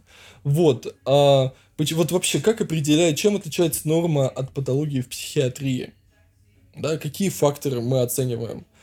Два, наверное, основных фактора – это это заболевание вызывает у человека внутренний дистресс и приводит к дезадаптации. Вот. Ну и еще есть третье социально неадекватное поведение, но все больше и больше уходит куда-то дальше из-за нашей вот постмодернистской этой эры и так далее. Так вот, э, о том, что гремлинг приводит к дезадаптации, я думаю, это понятно. А, и были, я видел очень много интересных нейровизуализационных исследований о том, что там же опять а, запускается та же регистриарная система, да, как при алкогольной зависимости или кокаиновой, только разница в том, что вот та же дофаминергическая трансмиссия при кокаиновой зависимости, она гораздо сильнее повышается, чем при игровой зависимости. То есть игровая зависимость, там дофамин повышается почти до верхней границы нормы. То есть, ну это не совсем хорошо, но, по крайней мере, физиологически возможно. При кокаине там вообще он пробивает вышку дофаминовую. Вот, то есть э, тенденции есть, это и на самом деле интересно. Тут, да, да, я тебе больше скажу, засунули сексуал не засунули, прошу прощения, э, там появится сексуальное компульсивное расстройство. О, а что это? Ну, вот это, собственно, почти то же самое. Это как сексуальная зависимость. То есть человеку требуется... Там очень размытые критерии, это очень трудно понять, сколько нужно заниматься любовью, чтобы это было нормой. Согласись, для этого очень такое размытое понятие. Поэтому там тоже очень много было с этим споров и так далее. Я думаю, каждый будет диагностировать опять по своему вкусу, например. Вот, но там такое... Весьма опять специфическому. Же, да. Больше раза в неделю, все, дорогой мой. Или так далее. Теперь а, касательно того, что вычеркнули из МКБ-11. Ты думаешь, не стоит? Я думаю, наш Э, нашу беседу не надо переводить в политические темы, понимаешь? Мы идем в неомарксизм, мы будем говорить об интерсекци... интерсекциальной теории, об угнетении, и так, о, соци... о социологическом конструктивизме, а не обсуждать психиатрию. Мне бы этого не хотелось. Я думаю, как-нибудь, как-нибудь, когда у нас будет много-много времени и много-много сил, можно об этом поговорить, можно об этом подискутировать. Это очень интересно. Ну, это такая политика. Это как глобальное потепление почти. Мы все ждем тропическую гиперборею, на самом да, деле. Да, Нестеров. Если ты нас слушаешь. Нестеров батя, да. Вернись, пожалуйста, Вернись, да. да. Хватит говорить на английском, говори на русском. Вот, смотри, пожалуйста. А, давай мы теперь как бы переходим э, потихоньку к обучению. Угу. Расскажи, пожалуйста, об ординатуре по психиатрии. Вообще, как это у тебя конкретно проходило? И где ты проходил? Я проходил ординатуру у себя в Национальном центре имени Бехтерева два года. Я думаю, как во всей России, если ты хочешь учиться, если ты хочешь заниматься, то у тебя будет возможность для этого. Мне очень повезло с научным руководителем. Я буквально там со 2-3 сентября был включен в клиническую работу, в какие-то исследования у нас э, читались лекции на довольно таком хорошем среднероссийском уровне. Конечно, я думаю, они отличаются от того, что преподается за рубежом. Но, например, у нас преподавалась топическая диагностика по неврологии для психиатров. Это очень круто, я считаю. Были занятия по персонализированной терапии, по фармакогенетике. Это тоже круто, я считаю, для психиатров все эти цитохромы знать, чтобы вообще иметь понимание, как прочитать эти анализы, возможно. Было очень много плюсов, были и минусы, но минусы, они чисто мои субъективные, потому что когда ты э, знаешь, где искать хорошие исследования, следишь за последними новостями, и тебе хочется видеть это перед все самое передовое вот сейчас перед тобой. Это такой некто, это, думаю, есть везде. Это, безусловно, есть везде. Вот. Э, ну, а, к сожалению, все зависит, я для всех общее такое заключение говорю, все зависит от самого, от самого ординатора. Куда он попадет, как он будет себя проявлять, как он будет проявлять себя в отделении. Мне, у меня не было никаких проблем с пациентами. Мне давали пациентов, мне помогали, меня учили, мне говорили, что было неправильно, где я ошибался, где-то мне было обидно, это хорошо, я учил критерии, я это все учил. Это все было, но это чисто человеческий фактор я где-то читал на врачи РФ, а, статью про менторов за рубежом для хирургов. То есть да, прикрепляется... там есть целый институт. Мало того, там хирурги, они обязаны этим заниматься. То есть у них а, есть норматив, скажем так, на количество времени, которое он должен потратить на студента. Угу. Ну, на, на резидента, точнее. Вот. Я считаю, что это крайне необходимо, а, потому что зачастую в российской ординатуре ты, скорее всего, будешь заниматься ничем. Вот. И тебе может повести, у тебя будет, может, такой мастер-джедай. Повести, да. Да, вот Правильно. это именно повести, который будет на тебя тратить хоть немножко больше времени, чем обычно тратит. И, соответственно, ты будешь получать навыки. Но, скорее всего, ты не получишь ничего, ты будешь получать какую-то рутину, и тобой никто не будет заниматься, должен сам убеждать, чтобы вы займитесь мной, пожалуйста. Там э, э, есть норматив, и если ты хочешь работать э, в каком-то, допустим, центре, то ты должен заниматься со студентами, заниматься с резидентами. И я думаю, что это крайне необходимо, и мало того, э, с человеком нужно заниматься, чтобы просто встал на ноги. Абсолютно и... верно. И опять же, все опирается в финансы. Менторам за это... Платят да, деньги. Платят деньги. А у нас не платят. То есть ординатура сейчас стоит в Бехтерево, ну, вообще, в Россию за 200 тысяч за год это очень большие деньги. Вот какую-то часть, не знаю, там, тысячи в месяц можно было дать а, менторам. Ну, это понятно, что это не от локальных университетов зависит, да, это зависит от Минздрава, кто дает деньги, собственно, ну, кто дает, спускает программы. В общем, и это очень важно. Это просто должно повезти. Если не повезет, тебе придется все делать самому. Никто тебя так не будет корректировать, никто не будет направлять. Это самое главное. Не научить полностью все объяснить, направить в нужное направление, где ты, чтобы ты дальше сам это додолбил и выучил, вызубрил, смог выполнить ту или иную методику. Это очень важно. И э, вот мне кажется, это прям основной момент наличия ментора в образовании. Да, я с собой полностью согласен. Это касается, мне кажется, любой дисциплины в медицине, хоть хирургии, хоть там терапии и каких-то более узких направлений, а, потому что иначе человек э, вполне может совершать ошибки и идти просто банально не туда. Теперь по поводу различий между регионами. Я с времен э, своей учебы в университете, я помню, что есть так называемая Московская школа психиатрии, есть петербургская школа, это все до сих пор остается? И в плане обучения... Я думаю, это, это, это советское наследие. Просто вот это вот деление на школы. Научат ли как-то по-другому в Москве Я и в думаю, это разница все больше и больше стирается. Разница просто в качестве обучения. Это да. Но в том, что как-то по-другому диагностируют шизофрению, ну, слава богу, это все все стирается. Мы переходим на международные стандарты э, диагностики, международные стандарты лечения. Это, конечно, положительно, потому что наличие школ для меня это все равно, что наличие, не знаю, различных религий. Вот да, есть католичество, есть православие. Это вот об этом же школ не должно быть, если это мы говорим о науке, да, нету, я не знаю, у э, Эйнштейна в его теории относительности нет разных школ потом дальше. У Фрейда есть много, там он с кем по всеми ссорился, с Юнгом, э, с Кляйн так, и так далее, с Адлером. У них у всех потом образовались свои школы. Это не есть показатель научности, на мой взгляд. Если мы говорим о точных науках... А... Это показатель реально похожий на, на религию, когда вот есть толкователи вот так. Абсолютно верно. И вот мне до сих пор передергивает, когда, знаешь, говорят, вот наша там школа, или сначала надо указывать русских авторов в, в статье, а потом английских. Вот это вот, знаешь, вот идет. Я уже с ним столкнулся, да. И мне, мне больше передергивает, когда говорят, маловато русских авторов у вас, вот очень много зарубежных, это прекрасно, что вы знаете, а русских маловато. Ну, слушайте, ну вы серьезно? Это как вот Снежневский, кстати, вычеркивал у Канди... Кандинский вот его книгу, да, о псевдогаллюцинациях. Он вычеркивал там множество зарубежных авторов. Вот и да, еще один показатель. Опять продвижение о о том, что политика проникла в науку, еще одно подтверждение. Потому что нужно было, чтобы там были советские авторы, русские авторы, но никак не зарубежные. Почему-то, кстати, у левых всегда идет тенденция к влезанию в психиатрию. Ты заметил, что в Советском Союзе, что сейчас происходит?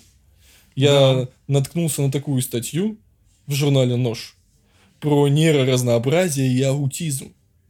О том, что инвалидность – это социальный конструкт, автор писал в комментариях. это просто что-то. Это я напишу на свои... Я не буду это писать в пин, потому что я не считаю, я считаю, что наука должна там, политика быть там. Я напишу это у себя на стенке просто про эту статью. Это просто что-то с чем-то. Да, Мы... да, ты... я, я, я, я это видел, я видел эту статью, я понял, о чем ты говоришь, а, потому что у меня самого а, очень странные эмоции, когда я слышу темы neurodiversity в контексте да. психиатрии, там, шизофрении и прочее. Да, когда да. есть а, нейробиологические там разные особенности а, а, той или иной нозологии, и у этого есть фундамент а, настоящий, то есть э, это, ну, это не выбор человека быть таким, и это то же самое, что считать порог сердца э, кардиоразнообразием на самом деле. Это очень классный пример. Опять же, можно сказать, что какая-нибудь гипертоническая болезнь, это социальный конструкт, человек ел много соли в Японии, да, я не знаю, это опровергли вроде, да, такое сильное влияние и так далее. В общем, сахарный диабет второго типа, это тоже такое, э, не знаю, гликемическое разнообразие, как это можно назвать. Но, понимаешь, там в чем идет речь? Опять же, в этой статье. Мы сейчас обсуждаем такую узкую тему о том, что, опять же, а, основной дистресс и дезадаптацию у аутистов, у аутистов вызывает общество, а не их проблемы с мозгом. Это то же самое было с гомосексуалами, и так далее. То есть, опять же, движется эта тема, что общество виновато в дистрессе аутистов. И э, там нету действительно биология, биология, биология, биология, действительно, нейроразнообразие. И там опять уперлось в угнетение, там на сайте я это лазил. Ну, это было что-то ужасное. Ладно, не будем об этом. Не будем о грустном. Мы, мы говорили, что не будем о политике. Да, в итоге чуть-чуть... левых мы коснулись уже два раза. К сожалению. А, теперь по поводу разницы между обучением. А, вот ты сказал, что есть между регионами разница. Это касается и Москвы, и Санкт-Петербурга? Я думаю, в Москве и Санкт-Петербурге, возможно, одинаково учат нормально. В каких-то больших миллионников, в Томске, я уверен, учат нормально. Но если брать более мелкие города, я думаю, там большие проблемы. Недостаток кадров. К сожалению, вот что я здесь вижу очень много людей, идущих в психиатрию сознательно. Им это интересно. Они хотят это понять, они хотят это изучать. Что я вижу, например, видел у себя э, на родине? Я видел то, что люди шли в психиатрию, потому что э, ну, на терапию не хочется, там какая-то слишком большая ответственность, ни туда, ни сюда, и вот пойду-ка я в психиатрию. И это на самом деле очень плохо. Это такая м- деградация, что ли. В кадре приходит очень низкого качества, и потом они обучают вот. И у нас была девочка, на, которая на четвертом курсе э, на кардиологии не назвала, сколько камер в сердце. И она потом... На, на четвертом курсе. На четвертом курсе. А, или на пятом, я не помню. И она потом ко мне на следующий, через несколько дней подходит и говорит, Жень, ты же ходишь там на основу психиатрии, скажи мне, когда у вас снова следующее заседание. Я сказал, слушай, я не знаю иди куда-нибудь, может быть, из медицины. Вот, ну, факт, вот такой, вот такая тенденция. Здесь я этого не вижу. А, потому что отношения, опять же, вот э, о том, что якобы люди с психическими расстройствами, они также, они еще больше, чем население в целом страдают различной патологией эндокринологической, кардиологической, у них больше риск Возможно, опять же, это связано генетически, это связано с, антипсихо... с фармакотерапией. Это очень интересно. Тут тоже очень трудная и большая ответственность. Особенно вот подбор там пожилым людям тех же антидепрессантов. Там нужно куча знать побочных эффектов, что удлиняет КТ, что не удлиняет КТ, где-то меньше риск сосуде после инсульта у каких антидепрессантов. Это очень также сложно. Но люди, которые идут, им кажется, что это просто ну, назначил и назначил. И они так и назначают. Поэтому качество оказания психиатрической помощи низкое. Поэтому я надеюсь, что вот э, отчасти ПИН донесет какую-то информацию в далекие-далекие края нашей прекрасной России. Будущего хотел добавить. Вот. Потому что такой вакуум знаний он и приводит к такой деградации. Когда учат по нашим учебникам психиатрическим... Учат... 89 -го года. Да, примерно. Да. Переписанным, может быть, переизданным, когда учат те же люди, которые там были в СССР, которые ничего, кроме, значит, кандидского клерамбо увидеть не могут. И э, с помощью интернета это можно исправить. Вот поэтому нам нрав... мне нравится, что у нас читает много студентов. Мне э, писали люди, что благодаря паблику ПИН они пошли в психиатрию, то есть им их это так заинтересовало, Они что- увидели его с другой стороны, не так, как было на кафедре. Да, не в том, что о, он бред, ему кажется, что за ним следит КГБ, ему вселили жучки, это интересно. Вот, это вторая категория, которой люди идут в психиатрию. Не, это не романтика. Для меня сейчас это звучит то же самое, что ну, у меня давление 180 там, на 110. Для меня это звучит так же. И люди идут именно вот за вот именно как в психиатрию, как в медицину, а не как в какую-то, не знаю, э, журналистику, где нужно выслушать пациента и потом вот так все описать описательно. Ну, извиняюсь за тавтологию. конечно. Хуже, и туда идут иногда люди, которые думают, что она проще, чем другие специальности. Да, да, вот это вот м- Мне это непонятно, потому что, ну, гляди, а, у нас читалась психопатология, чаще везде, я думаю, читается психопатология, частная психиатрия, ну, по несколько месяцев точно. А фарм, фармакология читается неделю, несколько недель. На все антидепрессанты, самые назначаемые классы, не знаю, в США, помимо НПВС, читаются антидепрессанты так мало, антипсихотики, а гипнотики, а противодементные препараты и так далее. Э, РСТ, немедикаментозные методы терапии. Это уделяется так мало этому времени. То есть такой некоторый сдвиг от лечения к диагностике, причем диагностики основаны там на каких-то старых-старых знаниях, это тоже очень мешает развитию. Какие можешь дать советы тем, кто хочет изучать психиатрию? Подписывайтесь на Медач, подписывайтесь на ПИН. Будьте среди людей, которым интересна медицина. Это самое начало. То есть нужно увлекаться всей медициной, нужно понимать, как она устроена, устроена методология, она везде одна. Это важно понять, это важно знать, это вам пригодится. Обяз- В любом случае это пригодится.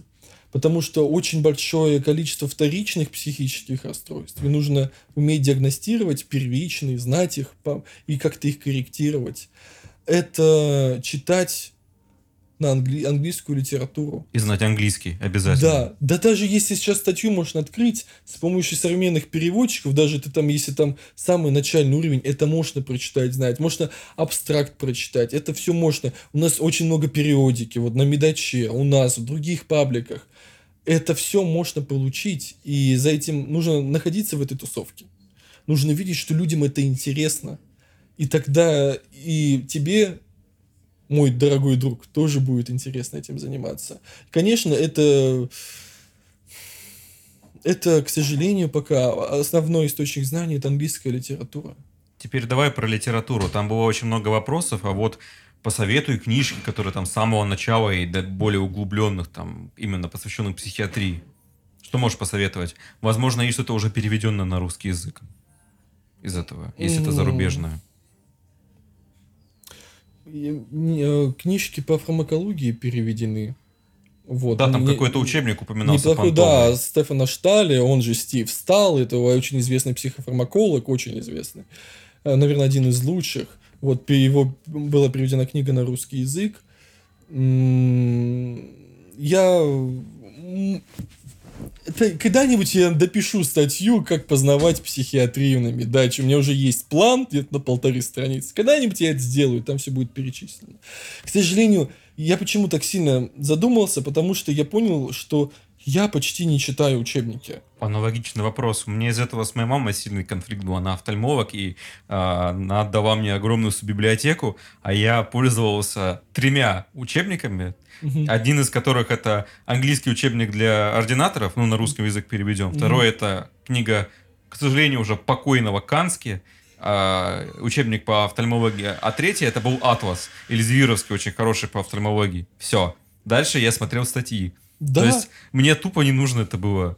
Я на самом деле, особенно там видя более там хорошие книги, там какая-нибудь там а, ошибки осложнения в хирургии, в, офтальмо- в- офтальмологии и прочее, я думал, а я могу какой-нибудь там кейс control стадии почитать и все.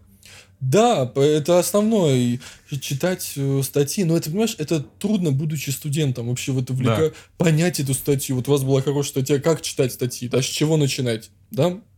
Это тоже большой труд. Э, Ну, нужно как-то... Мне нравится Банчиков, а, общая психопатология 79 года. Несмотря что 79-го. Да, это общая психопатология. Она может быть того года. А, потому что ну, сейчас общая психопатология просто переписывается. А за рубежом ее почти не изучают. Там учат критерии болезней. Вот в чем Ага. прикол. Это Да. тоже как наследие старой психиатрии нашей. Да, на самом деле я об Это этом плохо или думаю. хорошо? Я думаю, это хорошо, если ее дополнить новыми данными. Это будет очень круто. Э, Потому что за рубежом учат критерии заболеваний, учат, как лечить. И они лечат лучше, чем у нас, где у нас учат только общую психопатологию, по сути. Вот, поэтому я бы советовал, да, читать вот общую психопатологию такую, поискать. Мне нравится Банчиков, это мое субъективное мнение. Вот. А, Там очень хорошо написано, очень качественно. А потом читать, зубрить критерии заболеваний, читать статьи, почему эти критерии, почему это заболевание так оформлено, почему оно в этой рубрике, и читать гайдлайны по лечению, и вы будете прекрасным специалистом. Если ну, хочется быть только врачом, критерии и лечение. Все. Можно ли применять критерии DSM-5 в России? А никто у нас не следит. По сути, если хочешь, можно. Ну, по сути, мы диагностировали уже давно биполярное расстройство второго типа, хотя в, в- в МКБ-10 ее не было, она будет только в МКБ-11, которую еще не приняли. Но мы, у нас проводятся исследования с биполярным расстройством второго типа, у нас мы я могу вписать там в скобочках э, второго типа и зашифровать как там. То есть, э, по сути, это применяется. Это применяется. Никто тебя не будет распинать за это. Да, думаю, не, не сильно. Объясните. Ну, Смотря кто твой заведующий, кто твой руководитель. У нас бы не а стали. если бы, если придет страховая, например? А психиатрия не входит в ВМС. Она А, финансируется всё. из федерального бюджета. Все, понял. Вот, поэтому, знаешь, что, знаешь, в чем прикол? Несмотря на то, что э, у меня на отделении много людей уже такого возрасте, так сказать, у нас никто не назначает на атропы. У нас назначаются на атропы на отделении, когда приходят неврологи и назначают их. Прикинь, казалось бы, одинаковая школа. Но почему у неврологов такое стремление назначить какой-нибудь октавигин, не знаю, церебролизин? Вот в чем прикол? Вот это, кстати, интересная тема. Психиатрия в этом плане мы имеем более лучшие исследования РКИ. Знаешь почему? Потому что, мне кажется, в психиатрии этот эффект а, лучше будет виден. То есть, грубо говоря, там ты даешь антипсихотики, и у человека проходит галлюцинаторный синдром. Ну да, да, да, если пройдет, конечно. Нет, нет, если проект, ну то есть, а тут субъективно стало лучше думаться. да, понимаешь? раз в полгода прокапать сосуды, и все будет То есть прекрасно. э, здесь именно нет э, таких четких критериев э, оценки пациентам своего состояния. Оно очень ну, плацебо-зависимое, если можно так конечно, сказать. конечно, конечно. И это, конечно, минус. Но опять же, а в стандарты, я думаю, оказания помощи для неврологов входят все эти наотропы. Безусловно, я знаю, потому что оно как, как раз и, кажется, в офтальмологические тоже входят там всякие максипины и прочее. Да, да, да, да. Вроде бы, я э, каюсь, возможно, я не прав, но я где-то в стандартах это видел. Мгм. Вот, то есть э, это проблема уже нашего Минздрава. Это уже дальше. Ты Это веришь, что в будет- ближайшие 10 лет ситуация изменится? И, конечно, я верю. Я верю. Вот именно, это хорошее слово. Я верю. Ты веришь, что, получается, станет лучше, и ты считаешь, что как бы вы в это вносите посильный вклад. Общими усилиями всех и каждого. Да, а русские психиатры все больше интегрируются в европейские, европейское сообщество. Они приезжают э, с докладами, к нам приезжают с докладами, происходит обмен. Это очень-очень хорошо. С помощью интер- за счет интернета доступны последние данные, последние, последние исследования. Опять же, есть периодика, о которой я уже говорил, да, которую можно читать на русском. Последнее, вот, вот исследование вышло еще онлайн, только в журнале не опубликовалось. Мы уже перевели его. Вот, и это, это, это можно сделать. И я верю, что тенденция в этом направлении есть. Но э, нужно верить в это и идти. И, к сожалению, нужно время. Но все равно я считаю, что эти семена, они прорастут. И не может быть так, что тысячи людей, которые в этом заинтересованы, которые читают это, что пройдет 10 лет, и они изменят своим взглядом, что они станут этими классическими психиатрами, которые там будут а, назначать устаревшие препараты и лечить э, по психиатрии 60-х. Я думаю, что все равно это ну, не может просто так оно исчезнуть. Оно все должно дать выхлоп. Просто оно, знаешь, оно должно как накопить критическую энергию, чтобы становилось все больше и больше Да. людей, и чтобы они все стали старше. Да. Потому что, на самом деле, я убежден, что, к сожалению, а, воздействовать, возможно, у этого и даже есть нейробиологический субстрат. Я не хочу сейчас говорить с точки зрения забавного слова эйджизм, но мне кажется, что все равно, если человек а, достиг определенного возраста, на его взгляды очень тяжело будет повлиять. И поэтому мне кажется, что мы должны работать и наш проект, и твой, преимущественно с людьми до 35 лет. Да, я абсолютно. Вот в начале в самом об этом говорили, что вот студенты, ординаторы, те люди, чьи, э, на них еще можно повлиять. Вот именно, чтобы они не попали в эту систему, которая не приводит ни к чему хорошему. Есть исключения. О них не нужно забывать. Не только мы там знаем, где правда, да. Есть исключения на местах, там, в Томске, в Новосибирске, во Владивостоке. Есть прекрасные специалисты, которые учат, как надо. И я думаю, что вот комплекс всего этого, комплекс различных случайностей, комплекс таких индивидов на местах где-то в, в России, в провинциальной России, не в больших городах, как Москва, а, Питер, миллионный Ростов, миллионный Екатеринбург, во всех городах, если это будет... И когда человеку будет стыдно быть необразованным, стыдно не следить за тем, как меняется медицина психиатрия, тогда будет вообще все потрясающе. Но на этой ноте мы закончим с верой в светлое будущее. У нас в гостях сегодня был Евгений Касьянов.